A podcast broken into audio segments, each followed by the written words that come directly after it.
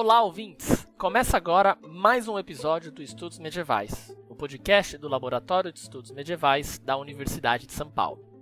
Meu nome é Eric Sion e eu sou membro do laboratório, e hoje vamos discutir sobre conservação, transmissão e edição de documentos históricos na era digital. Para isso, recebemos o professor Tiago Ribeiro e o Vinícius Marino, ambos membros do LEME USP. Tiago é professor substituto na Universidade de Brasília, UNB.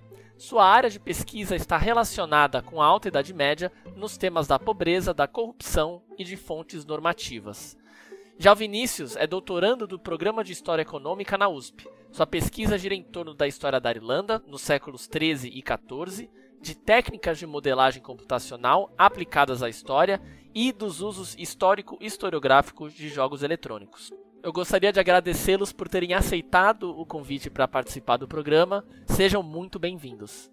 Bom, Eric, é um prazer. Desculpa falar primeiro aí, Vinícius, mas é um prazer estar participando desse programa de novo.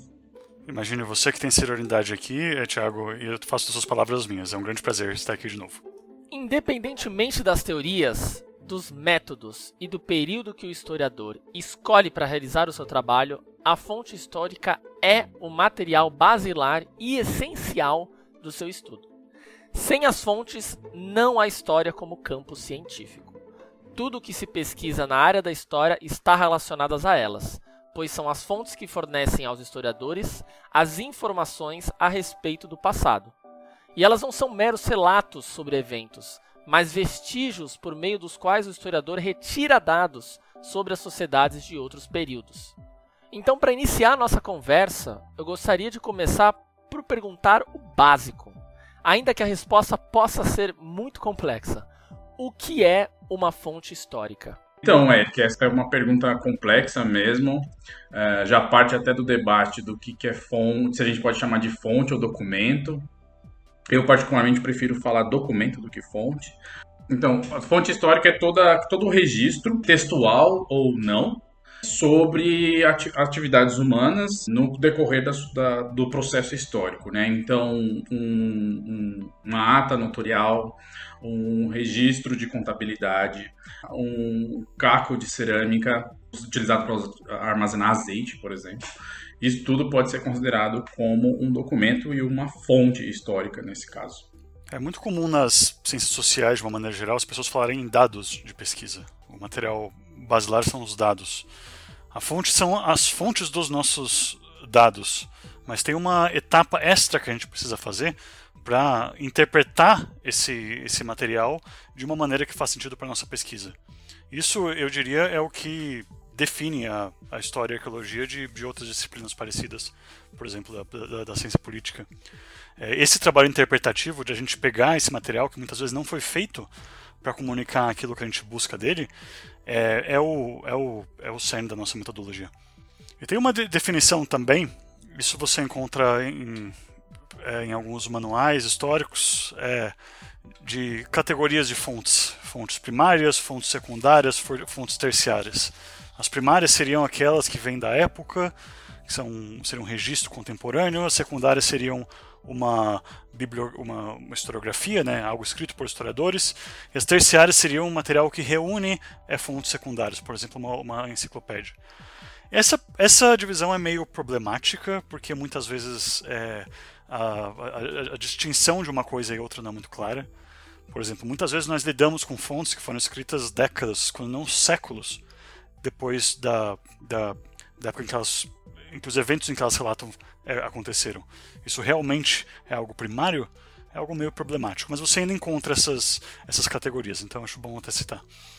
É importante também é, ressaltar que a própria ideia de documento ou fontes se altera ao longo da própria concepção da história, né, do, do produzir conhecimento histórico. Então, o que é fonte para o, o que é documento histórico para os historiadores do século XIX é diferente do que é documento histórico para os historiadores da segunda metade do século XX, por exemplo. A terceira geração dos análises, a partir da década de 1970, que trouxe e enfatizou muito essas novas formas de se enxergar o que é documento histórico e como ele pode ser constituído e como ele pode ser analisado também.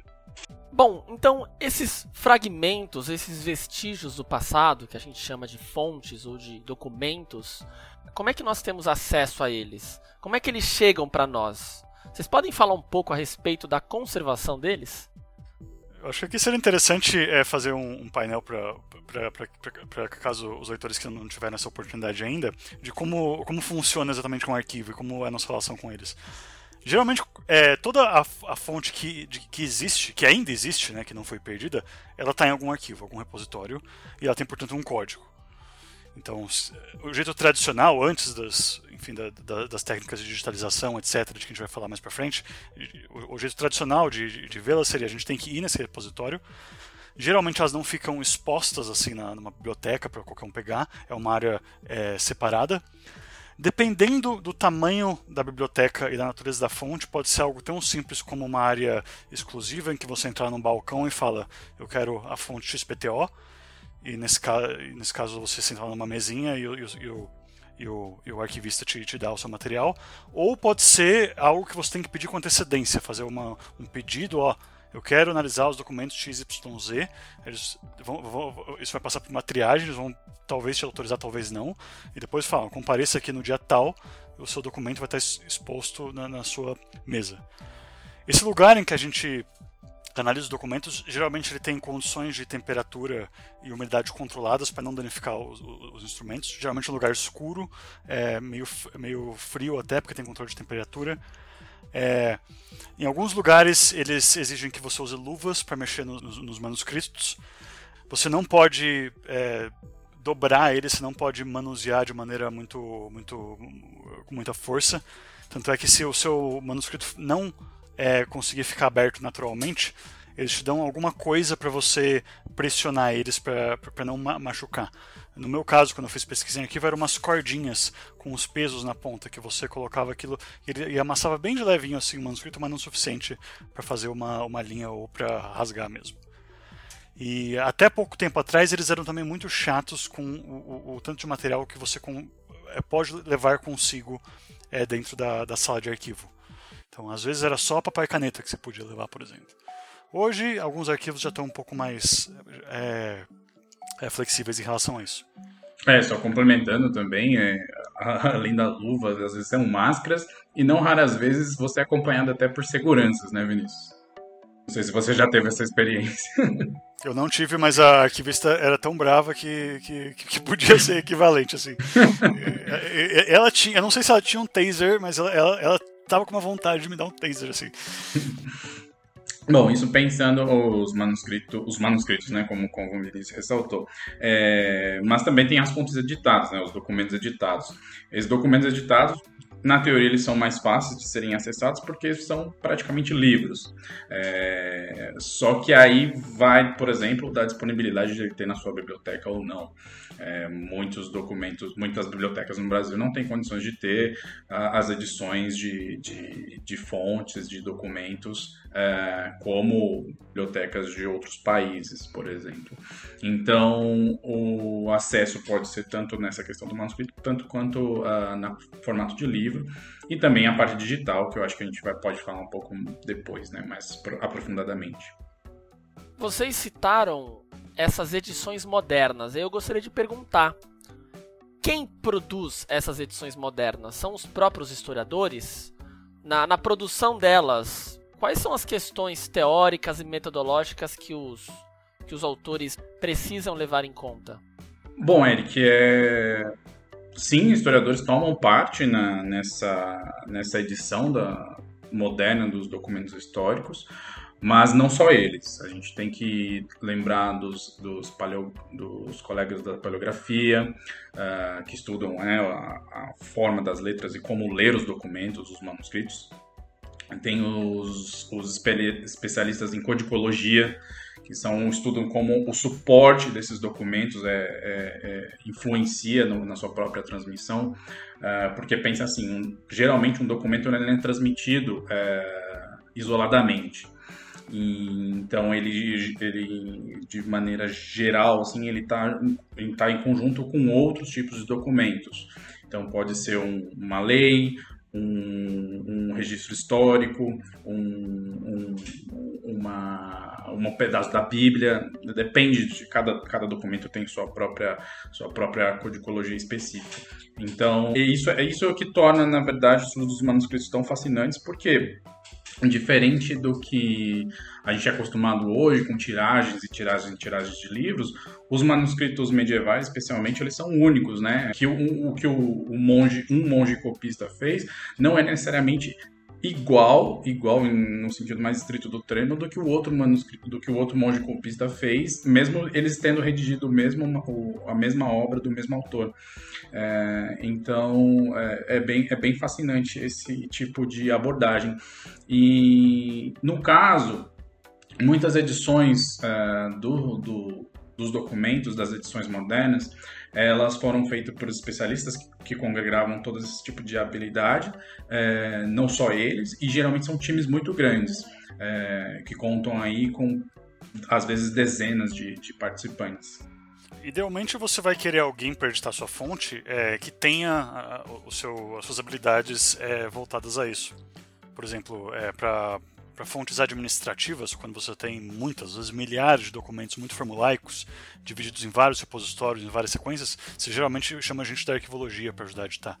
Se você der uma olhada nos volumes que estão disponíveis no, no mercado, as pessoas geralmente têm, têm um, um, uma base nisso e assim por diante. Mas uma coisa que é interessante é, é que durante muito tempo é, as, as, as edições foram feitas por pessoas que, que não eram exatamente é, é, profissionais no sentido contemporâneo da palavra. Eram feitos por é, colecionadores é, ou antiquários, pessoas que tinham a, a, algum conhecimento, às vezes muito conhecimento sobre aquele idioma, sobre aquela fonte, mas, mas que mas, mas, que, mas que não, não, não, não atendiam os princípios, digamos, epistemológicos que a gente trata hoje. E a gente ainda lida com esse material, porque muitas fontes antigas ainda são muitas edições antigas são usadas até os dias de hoje, e para algumas fontes a gente só tem as edições antigas. Ou a gente usa a edição do século XIX ou a gente não usa. Sim, a patrologia latina é um exemplo bem claro disso. É. Tem, tem, um, tem, tem, tem um sujeito é, muito famoso na, na, Inglaterra, ele foi o historiógrafo real, que era uma posição que existia oficialmente na, na, na Inglaterra no século XVI e XVII, o Thomas Reimer. Ele escreveu dois volumes gigantescos, assim, compilando todo tipo de fonte, elas são usadas até hoje. Falando também né, do, do caso da, de como as fontes chegam nos arquivos ou nos locais. Bom, isso varia muito de, de documento para documento. É, a, aleatoriedades, geralmente os, os, os arquivos eles, eles uh, têm ah, eles abrigam os arquivos de, determin, do, de determinado local. Então, se você tem uma região na França em que ele é responsável por, a, por aquela comuna, por, aquela, por aquele distrito ou por aquela região, ele abriga os documentos é, que dizem respeito àquela região.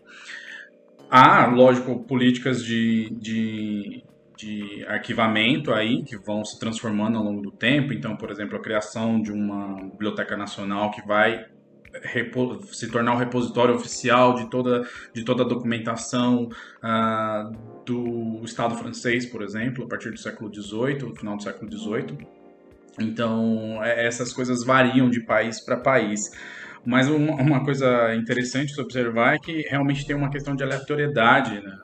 Nessas, nessas, às vezes nessas coleções de documentos, porque às vezes você tem um, um, exemplo claro é a coleção Sermondiana, é, que é, foi redigida basicamente no século XVI por Jacques Sermon e ele essa coleção hoje em dia está particionada entre vários países é, justamente porque primeiro houve a Segunda Guerra Mundial e aí esses países, é, ou o arquivo onde estava esse, esse, essa, essa coleção, ela foi mudada de local e aí você também tem outras vicissitudes, como para outros arquivos, não necessariamente para a coleção Sermondiana, mas você tem queimas de arquivos e aí ele, você perde uma parte, esse arquivo é redirecionado. Então, é, geralmente a a sobrevivência dos manuscritos é verdadeiramente uma sobrevivência. Você, ele passa por certas vicissitudes que é, às vezes é, é, quase impossível de imaginar. Uma, uma via também que ele, que ele pelos quais os manuscritos chegam, e que hoje até aparece na crônica, é via coleções particulares. Se vocês olharem, por exemplo, o, o acervo do Museu Britânico, vocês vão ver que na frente da, dos manuscritos geralmente esse é o nome de uma pessoa. Cotton Arundel Harley. O que, que é isso? Esse é o nome das pessoas de cujas bibliotecas é, vieram esses manuscritos. Por que, que as pessoas tinham esses manuscritos? Bom, aí, aí são outros 500, né? Pessoas colecionam material por vários motivos, mas eles acabaram sendo doados ou vendidos para essas bibliotecas. E em muitas partes do, do, do, do continente europeu, é, vários manuscritos ainda continuam em mãos privadas. Eu tive um amigo, por exemplo, que ele faz pesquisa sobre uma família é, é, inglesa muito importante no fim da Idade Média, os Mortimer, e ele teve que sair de caçar manuscritos em vários repositórios diferentes é, em todo o Reino Unido. E tem alguns que ele me contou que ele não conseguiu, porque eles ainda estão em coleções particulares e, e o dono ou não quis que ele visse ou, ou, não consegui, ou não respondeu a tempo. Então isso é um problema também que a gente tem que lidar, dependendo da, do nosso recorte de pesquisa.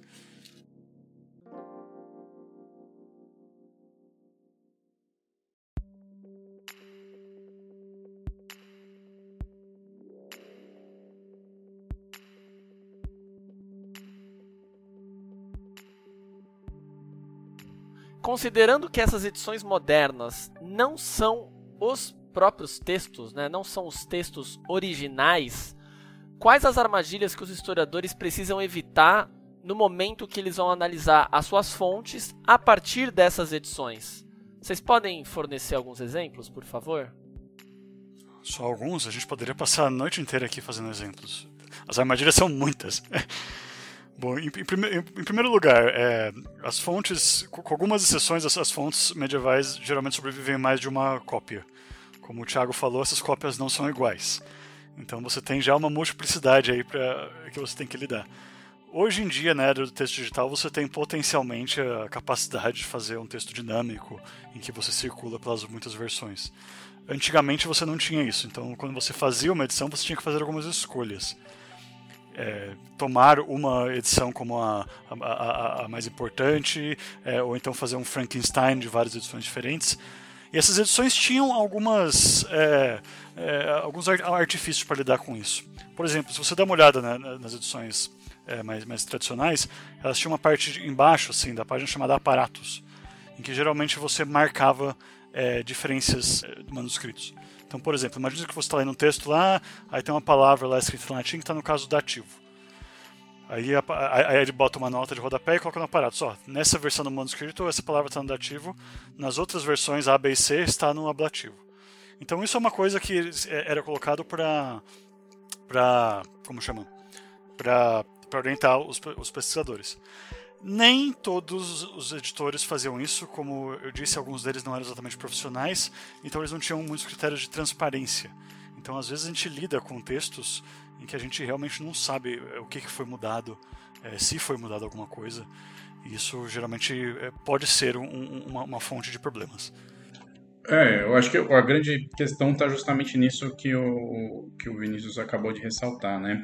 É, quando você tem uh, manuscritos ou textos medievais com, cuja família de manuscritos é muito extensa, e esse, essa colação de textos para dali se extrair um texto único, é, faz o pesquisador, o editor, é, tomar decisões que nem sempre são é, aceitáveis ou que a posteriori vai, vão se mostrar equivocadas. Não é o caso do, do, do, exemplo que eu vou citar agora, mas é um exemplo bem vivo da, da questão de como isso traz discussão para o próprio entendimento da documentação, que é o caso dos capitulares, que é um conjunto de documentos que eu tenho um conhecimento um pouco melhor, mas a própria ideia de definição de capitulares ela é questionável.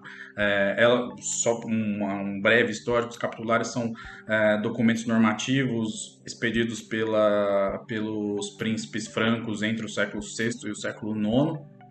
E eles foram reunidos no século XIX é, pelo editor Alfred Boretius É, e o Boretius, eh, com o trabalho do Carl Zommer, depois que o Boretius morreu, infelizmente, é, e o Bore, mais o, a síntese do trabalho é do Boretius, é, o Boretius optou, ele, ele não sabia como nomear esse, essas, essas, esses conjuntos de documentos, e ele se baseou em apenas, são mais de 300, tá? Mais 300 capitulares. Isso não quer dizer manuscritos, manuscritos tem muito mais. Mas ele se baseou apenas em quatro para tipificar o que se compunham esses tipos de documentos. Então ele vai pensar capitular para os enviados reais, capitular para os eclesiásticos e capitular é, de coisas gerais e capitular de adição às leis, especificamente a partir de quatro exemplos que ele encontra na documentação, que ele fala, bom, acho que eu consigo é, no, é, classificar os, os, todos os capitulares a partir desses quatro exemplos que eu uso. É, o que hoje já entrou em defasagem, esse tipo de, de abordagem, porque uh, os capitulares se mostraram muito mais de muito mais propósitos múltiplos do que necessariamente o Boretius imaginava. Então, é uma questão muito importante você tem, você, o pesquisador em história tem em mente é, da onde vem o documento dele. Não é o caso só de pensar a transmissão manuscrita desse documento, aí vai do nível da pesquisa, né? Mas pensar exatamente como o documento dele foi feito e como ele chegou no estado em que ele está uh, analisando aquele documento. Há também casos que é bom de tomar cuidado em que os editores ou agem de má fé ou tomam decisões que são indefensáveis também. Vou dar dois exemplos aqui de fontes com que eu trabalho. Tem dois conjuntos de anais irlandeses chamados anais de Loch Key e os anais de Connacht, que são muito parecidos. Eles são muito provavelmente derivados da mesma fonte, que hoje se perdeu, né? Só que um deles tem uma lacuna enorme assim ao longo do século XIV. Quando o, o, o, editor desse documento viu isso, ele não teve dúvida, ele pegou o texto do, do outro e colocou no meio e publicou isso. Então você está lendo uma fonte, chega lá no século XIV, você começa a ler uma outra fonte, depois você volta para a primeira. E muito embora isso até seja indicado, é até hoje é uma fonte de, de erros das pessoas que citam errado por causa disso. Tem outro caso que é ainda pior, é porque o, o, o, o, estudioso que editou morreu antes de terminar, então ele nem pôde se defender, explicar o que ele fez. É, ele pegou um texto, uma, um, um texto em prosa do, do, do, também do século XIV, o Carl Tarlik, Os Triunfos de Tarlik. Ele sobrevive num, num, num, num manuscrito que é, foi escrito muitos séculos depois. E ele achou que o irlandês em que ele estava escrito não era autêntico. Então ele resolveu usar a imaginação dele para antiquizar esse irlandês e reconstruir um irlandês que, segundo ele, era o mais próximo do que o original poderia ter sido. E ele publicou isso e e hoje então nós temos uma fonte que está escrita no irlandês que é artificial, que não é o da fonte. Se você quer ver exatamente quais são as palavras usadas, você tem que ir no manuscrito. E quais são os trabalhos em que o historiador precisa necessariamente consultar os originais? Bom, é, trabalhos em que o historiador precisa consultar necessariamente os originais envolvem especialmente trabalhos que, do qual ele necessita ter uma noção codicológica do documento. Então, é, que tipo de material ele foi feito, se foi feito em pergaminho, se ele foi feito em papiro, é, que tipo de. Ó, o tamanho desse, desse, desse códice, desse, do suporte, com que, que ele foi transmitido. Ou aí eu imagino que os historiadores da arte devam precisar bastante, né? É, recorrer para ter noção da, da posição, tamanho, dimensão do, de determinadas uh, iluminuras ou qualquer outro tipo de é, iconografia que, da qual faz, façam uso para o estudo. Acho que nesses casos é importante é, voltar ao manuscrito original. É, e às vezes o que aconteceu com o manuscrito é, é tão importante, ou mais importante do que está escrito nele. Por exemplo, tem um manuscrito que está atualmente em exposição na Biblioteca Nacional da Irlanda em Dublin, chamado O Saltério de Fathom Moore, é, o texto em si, até onde eu sei, não é, não é muito importante, mas ele, ele entrou para a história porque ele foi achado num, num, num poço de turfa. Então é um caso, é, enfim, é bastante é, é excepcional de proveniência de manuscritos. É, tem um outro caso também, é, no, também da Irlanda, vocês estão notando aqui o padrão, né? no começo do século XX, a Irlanda passou por uma guerra civil e os, os arquivos especificamente foram destruídos numa batalha. Eles ficavam anexos ao, à, Suprema Corte, que foi ocupada e teve uma batalha lá. E e os o, o, lado da guerra que usou esse lugar de fortaleza usou os livros da, dos arquivos para forrar janelas, para tentar é, impedir os estilhaços. E tem um desses livros que ele foi trespassado, ou por uma bala ou por um estilhaço. Então você tem um, um manuscrito que ele é. Ele tem três dimensões de historicidade. É, o texto dele é, é medieval, a edição é uma edição do século XIX, mas ele é também uma, uma evidência do que aconteceu no arquivo nos anos 1920. Então, nesses casos, não tem como, você, você precisa levar em contato, em, em consideração o material original. E, obviamente, tem o caso em que não existem fontes editadas, que você precisa recorrer ao, ao material original barra manuscrito. É que original e manuscrito são coisas diferentes, mas é, daí é o caso de você ter que recorrer ao manuscrito para conseguir ter acesso ao que a informação que o pesquisador está à procura. É, tem, tem, alguns documentos que são publicados é, só em, em, resumos, geralmente documentos administrativos ou que são muito formulaicos. Então você tem edições em que ele diz basicamente o nome do manuscrito, as pessoas mencionadas, a natureza do assunto, mas você não tem acesso às palavras em questão. Para boa parte das pesquisas isso é suficiente, é, mas às vezes não é, e nesse caso não tem jeito, você realmente tem que ir até os arquivos porque tem uma demanda muito pequena para você é, publicar esse tipo de material. Mas acho que tem uma exceção aqui, eu, eu, eu falando, me lembrei. A gente geralmente pensa em fontes editadas como livros, né? Grandes séries, obras completas. Mas às vezes você encontra é, fontes é, tópicas publicadas é, como anexos de, de tese ou como arquivos. Às vezes, por exemplo, eu estou trabalhando com uma, com, com, uma dada fonte, com uma série documental, e tem essa carta do ano de 1319, de 20 de abril, que não foi publicada. Eu, por acaso, vou lá no arquivo, acabo transcrevendo ela e depois eu penso, é, por que não publicar? Aí eu acabo publicando isso em um periódico dedicado à publicação de manuscritos. Então você encontra bastante isso também. Pequenos documentos curtos publicados aqui e ali.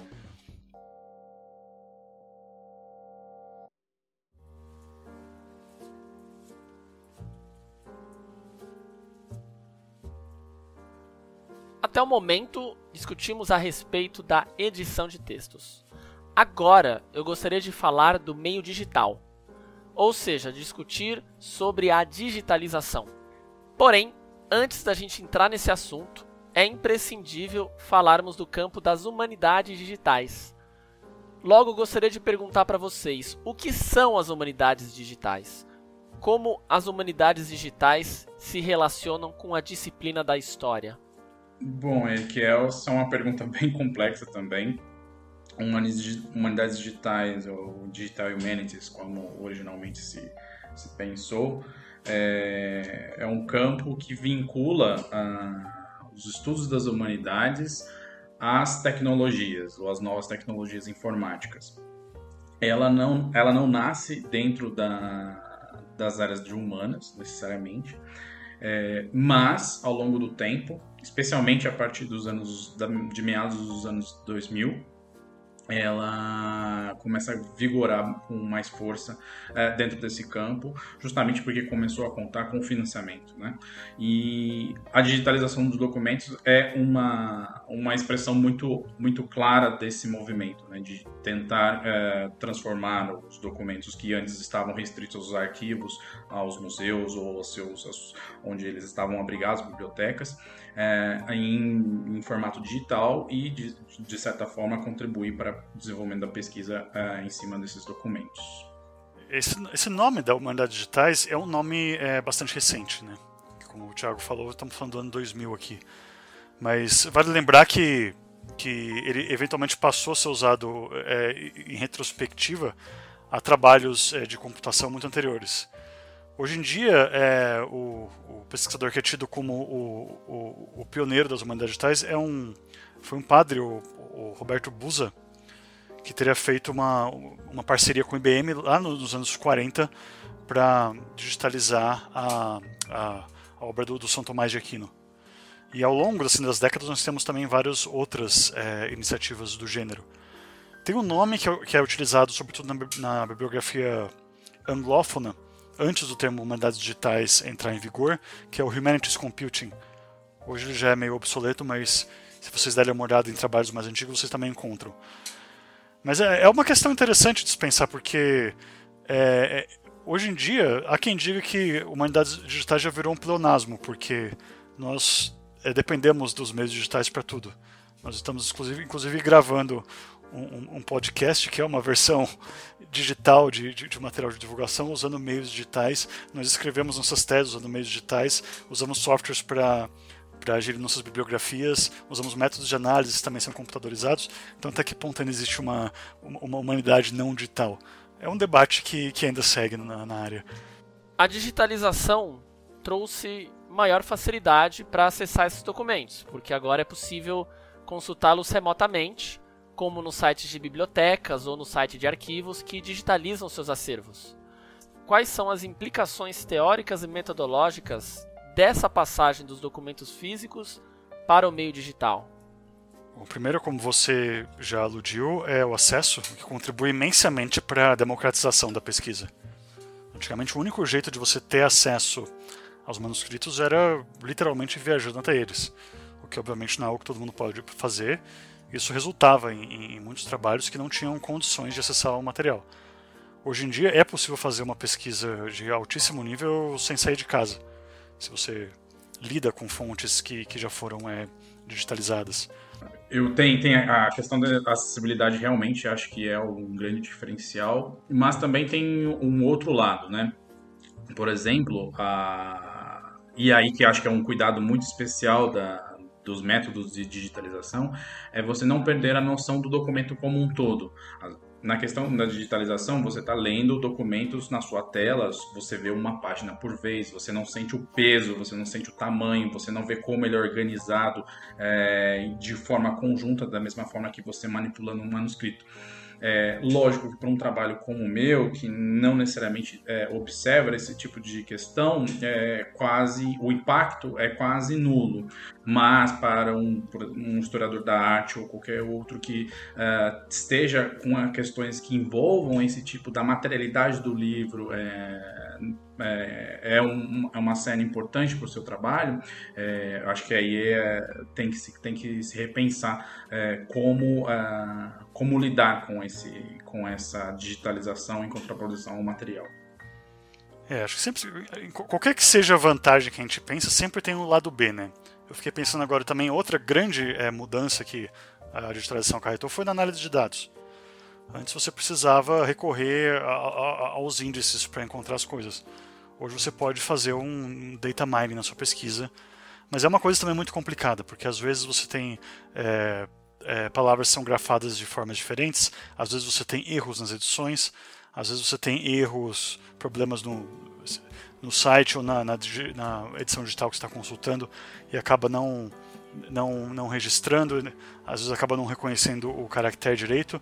Então você pode assim correr o risco de fazer um estudo mais quantitativo e acabar deixando coisa de fora porque você se apoia muito nisso. Também, também. Mas é, também tem a parte da vantagem, né? Que como com essa multidão de manuscritos é, digitalizados, você tem uma disponibilidade de documentos históricos que antes não vistos, né? Com certeza, eu acho que o saldo ele é, ele é positivo, sem sombra de dúvida. E tem uma outra coisa que me veio à mente aqui, não é a primeira coisa que vem à mente quando a gente pensa em tecnologia digital, mas quanto mais eu penso, mais eu vejo que é isso também. Mesmo para trabalhar é, com fontes manuscritas em arquivo, a digitalização tornou o processo muito mais rápido. E eu explico. Hoje em dia, a maior ferramenta que você tem para usar esse material em arquivo é uma câmera. Isso varia de lugar para lugar, nem todos os lugares ainda permitem, mas vários dos principais arquivos deixam que, que você entre com câmera. Idealmente, você leva uma câmera boa, uma câmera reflexa, aquela que tem as objetivas intercambiáveis, e que seja capaz de registrar os manuscritos no formato RAW, formato sem compressão. Porque isso te permite depois esticar essa imagem o tanto quanto você precisar. Se tiver em dúvida qual que é essa abreviaçãozinha aqui que tem a mancha de tinta, você consegue abrir isso e, e usar e publicar de qualquer forma. Antes disso, é, você tinha que fazer na mão. Você tinha que separar um espaço da sua pesquisa para ir até o arquivo e transcrever na mão tudo aquilo. O que além de, de, de, de, de gastar um enorme tempo, exigir um, um enorme conhecimento né, de, de paleografia, é, e se você cometer um erro? Essas, essas coisas poderiam aparecer depois no seu trabalho ou mesmo serem perpetuadas. Bom, um ponto também da, da implicação metodológica da, da digitalização é, dos documentos é, históricos e aí não só medievais, mas é o caso justamente também de que isso é uma abundância, como o Vinícius já ressaltou, é um saldo extremamente positivo, mas também traz a questão de onde buscar seus documentos. Lógico que determinadas coleções elas você consegue utilizar, consegue acessar somente no local, mas também uh, tem a ideia de que você tem diversos repositórios pela internet, espalhados pela internet, e aí uh, para acessar determinados documentos você tem que ir em um cada vez em um repositório. É, e isso pode tornar um trabalho um pouco disperso. Lógico que não uma triagem, uma curadoria bem específica feita já no, no, início do trabalho ou no decorrer dele, né? A questão é sempre ter uma reflexão é, consciente sobre o, o trabalho é, que, que não dê conta. Mas é, pode ser um pouco assustador no começo quando você lida já com, com essa multidão, essa massa de, de documentos editados ou em manuscritos é, logo de cara. Outro desafio que me veio à mente é que o registro digital ele pode ser muito mais efêmero. E às vezes acontece de a gente sofrer apagões, porque ou o repositório é, não quer mais é, fazer a manutenção daquele, daquela plataforma, ou às vezes porque o formato é, é, é descontinuado. A gente teve um apagão do tipo recentemente quando a Adobe descontinuou o Flash Player, por exemplo. Vários é, sites é, tinham fontes inclusive manuscritos é, disponibilizados, mas em, em, em, sites que utilizavam o, o, Adobe. E hoje esses sites estão fora do ar, a gente perdeu acesso a essas fontes. Eu queria saber é, de que forma a, as ferramentas digitais foram essenciais para as pesquisas de vocês no doutorado, o quanto elas é, ajudaram vocês e sem elas seria possível vocês se realizarem, chegarem aos mesmos resultados que vocês chegaram? Olha, Eric, bom, é quase um testemunho aqui. É, sem as ferramentas digitais não teria doutorado, não teria pós-doutorado, basicamente. É, eu me servi muito delas, eu, eu, utilizei diversas e, de fato, sem elas é, não, não, não haveria pesquisa, inclusive as russas. Eu também não teria doutorado se não fossem as ferramentas digitais. Mesmo assim, desconsiderando o fato de que eu trabalho é, numa área de história que já é totalmente digitalizada, trabalho com simulações eletrônicas, mas mesmo focando na parte tradicional do meu trabalho, eu não teria é, conseguido fazê-la. E eu vou dar, eu vou dar aqui um, um, um testemunho anedótico. Teve um, um momento que eu estava é, trabalhando com reconstruções espaciais, fazendo mapas, tentando reconstruir elementos do espaço do passado, que é um negócio que é feito desde que existe geografia, né?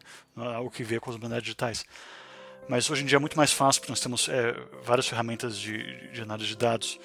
E eu lembro de ter entrado em contato com um livro publicado no início dos anos 2000, nem é tão velho, ó, já é na idade da, da, da, das humanidades digitais, em, em, em que o, o, autor era obrigado a colorir coisas com canetinha. E, e, essas ilustrações assim de esquemas e mapas coloridos com canetinha foram eventualmente publicados no livro. Porque isso era a tecnologia que os autores dessa época tinham a seu dispor. A maior parte das pessoas não tinha como fazer nenhum tipo de manipulação digital de nenhum tipo de dado. E eu olhei para aquilo e falei: é, eu, eu, não sou brilhante, eu só nasci na época certa. eu só estou obtendo esses resultados porque eu tenho acesso a essas, essas ferramentas. E aí é um impacto importante também dessas ferramentas, né? Porque as ferramentas permitem você é, repensar com o próprio trato da documentação. Falando um pouco do, da minha pesquisa, uh, quando eu me lanço na ideia de uh, estudar todas as ocorrências de uma determinada palavra num conjunto documental que abrange mais de 300 livros é, é uma questão que não era praticamente impossível de ser feita há 20 anos atrás, há 30 anos atrás. Então, essas, essas ferramentas elas também trazem impacto na própria ideia e na própria campo de visão desses temas, né, da pesquisa. Antes de encerrar o programa, da gente passar para as recomendações bibliográficas, eu gostaria de falar um pouco sobre as ferramentas digitais. Eu gostaria de pedir para vocês, já que a gente está falando especificamente da digitalização das fontes, que tipo de ferramentas digitais estão disponíveis para os estudiosos? Vocês poderiam dar alguns exemplos?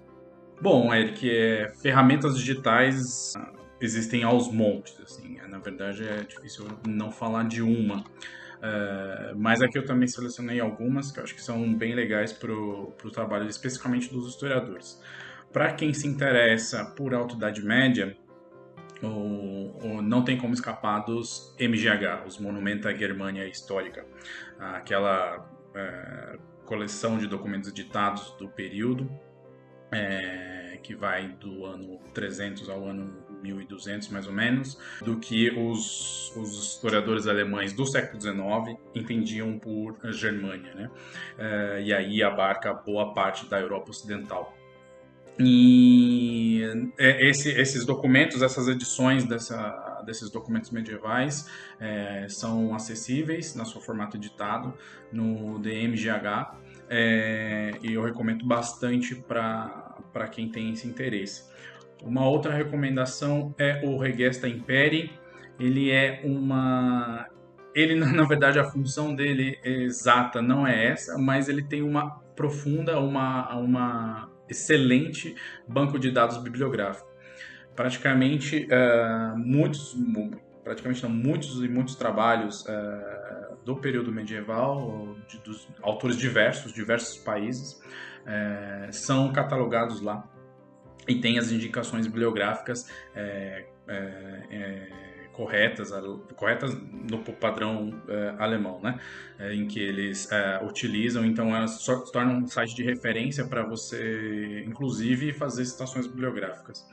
E um outro site também que ajuda muito é o Repertório, é, ou o Geschichtskellen der Deutschen Mittelalters, que é um site em que ele compila as informações sobre obras medievais. Então ele vai pegar, é, ele vai justamente fazer um repertório sobre essa documentação.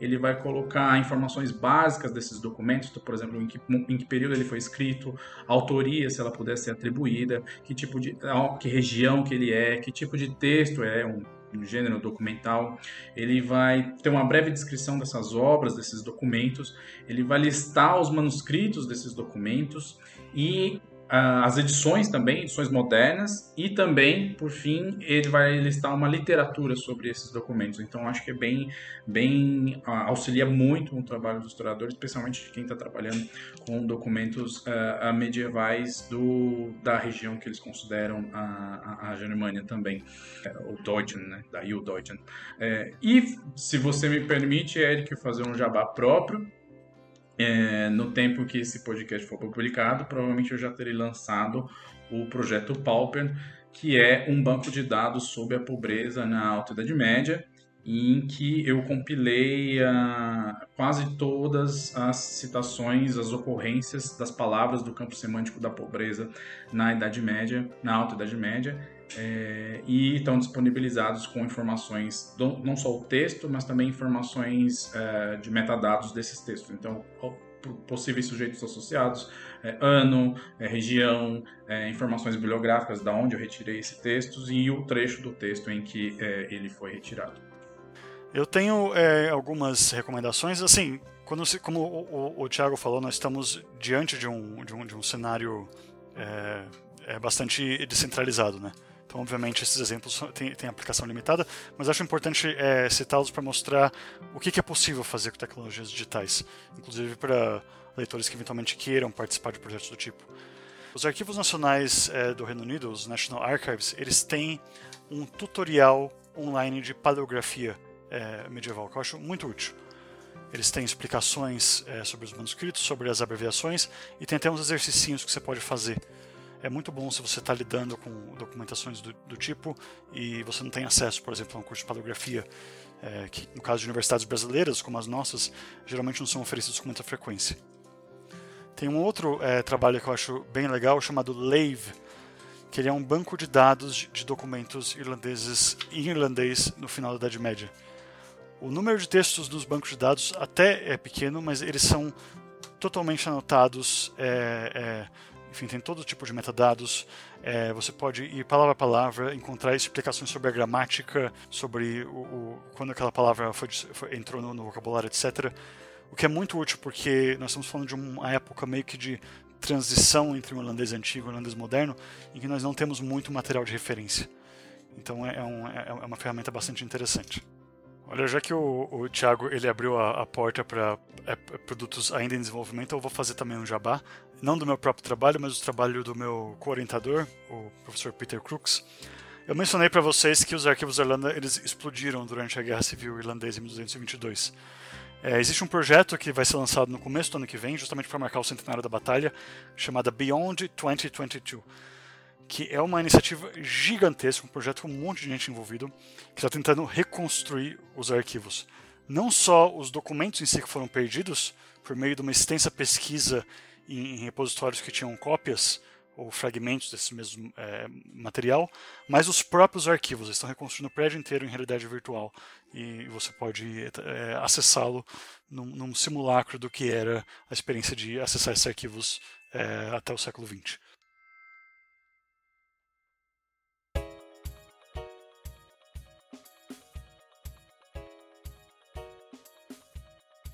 Bom, como de costume, antes de encerrar o programa, a gente pede para os convidados realizarem suas recomendações bibliográficas para os ouvintes que se interessarem pelo assunto e quiserem aprofundar o seu conhecimento. Por favor, fiquem à vontade. Olha, eu acho que um, um livro que eu preciso indicar, porque ele tem uma, tem uma importância em abrir um campo para o bem ou para o mal, é o livro A Companion to Digital Humanities, que foi lançado, se não me engano, em 2001.